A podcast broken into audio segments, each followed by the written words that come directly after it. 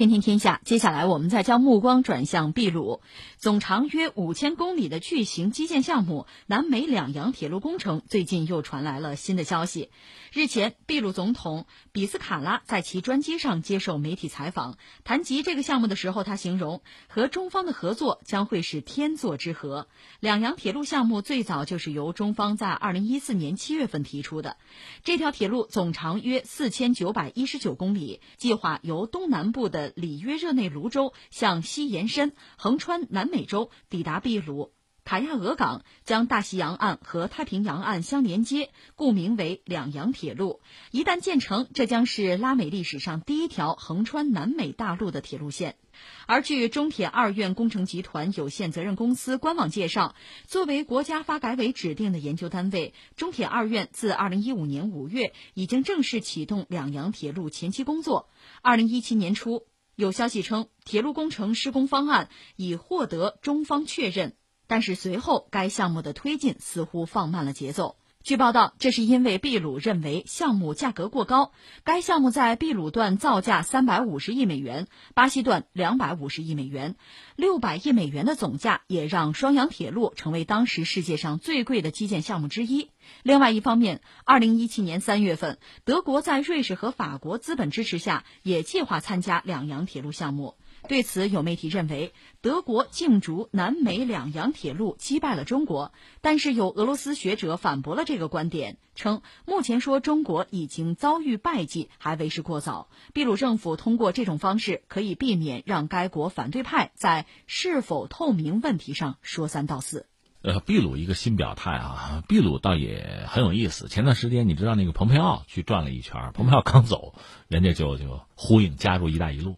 这倒很有意思，所以说新总统上任，嗯，在这些领域有一些新的表态，表达某种这个热情或者决心，这个倒也不出意料吧。但另一方面，反正作为我们中国人呢，呃，真的，反正我是很感慨。为什么呢？就想到另一件事情，把南美秘鲁先放在这儿啊，咱们看北美，就是美国，美国那个太平洋铁路，就横贯美国本土那个太平洋铁路，正好是一百五十年前，就是一八六九年的五月十号。那是美国历史上很重要的一个开创性的时刻吧，就横贯美洲大陆铁路通车。那条铁路其实谁搞的呢？中国人，呃，也有一些爱尔兰人，那主要是中国人，万名以上的中国劳工就帮美国人把这个铁路搞起来。但搞起来又怎么样呢？一个是整个他们那个通车仪式上，对中国人就基本上视而不见。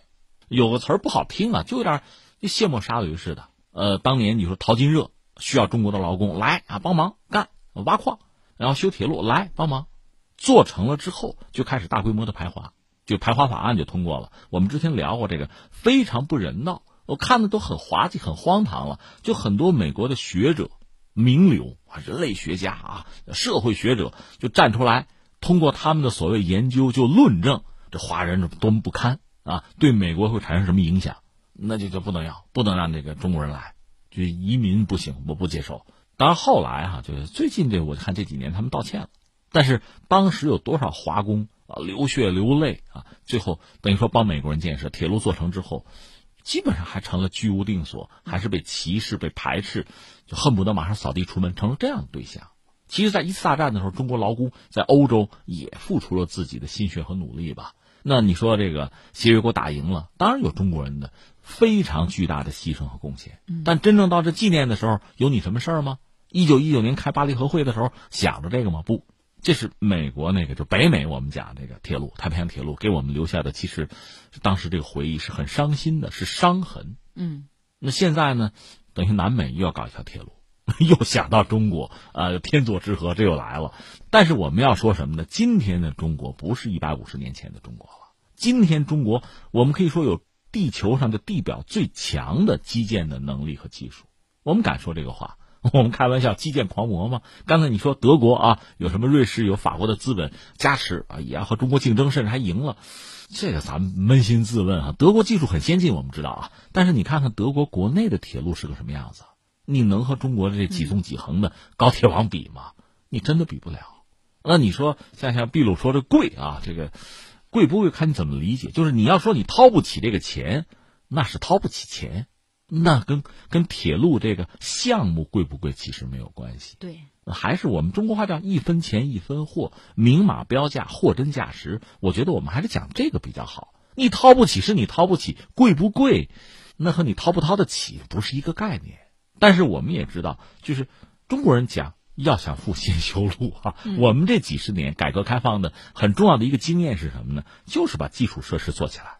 正因为我们有了这个经验，我们做起来了，所以我们很多事情愿意先把基础设施先夯实。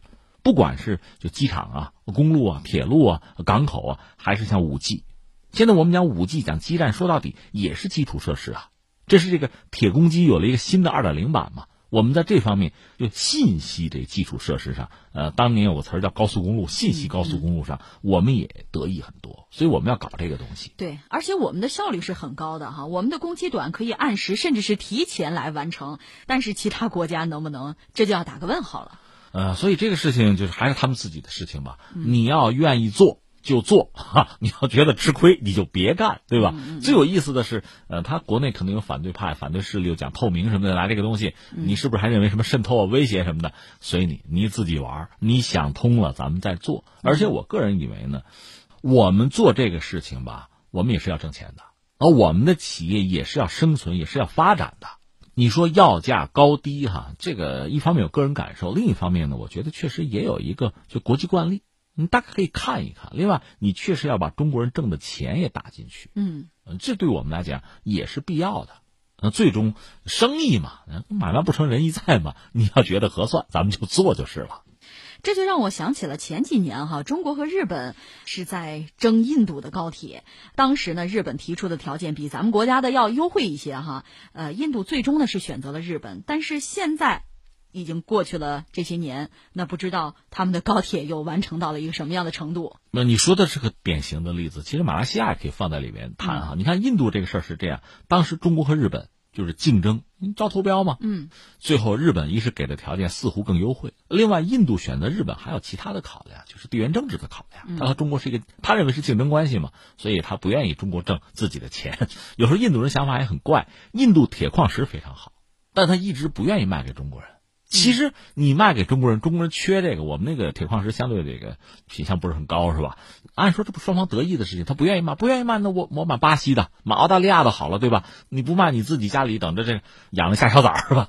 有什么意义哈？嗯，最后就是跟日本合作，日本当时所谓这个条件很优惠，但是实际上你想几个因素，一个是印度吧，就说高铁也好，别的也好，你征地都征不下来。因为他土地私有化了，土改早就完成了，就这么一个事情，把日本人就卡在这儿了。那你别的就不要谈了。所以从某个角度讲，中国没有这脚没踩进去，也不失为是个明智的做法。你自己总是要挣钱的嘛，你这个事情到最后怎么推进，嗯，难度就非常之大。那我们倒不是说看笑话哈，那咱们看你怎么解决吧。另外呢，这不去年中国和日本双方等于回暖之后，在第三国搞这个基建，咱俩就别争了，咱俩别打价格战了。咱们可以携起手来嘛，至少咱们没有必要搞恶性竞争嘛。中国和日本反而谈成了，是这不知道印度现在想些什么。另外，这个又说到马哈蒂尔，马哈蒂尔这个把纳吉布推掉之后，自己成了这个马来西亚的领导人之后，当时纳吉布和中国签的一些东西，他也觉得要反悔。但是现在翻回来，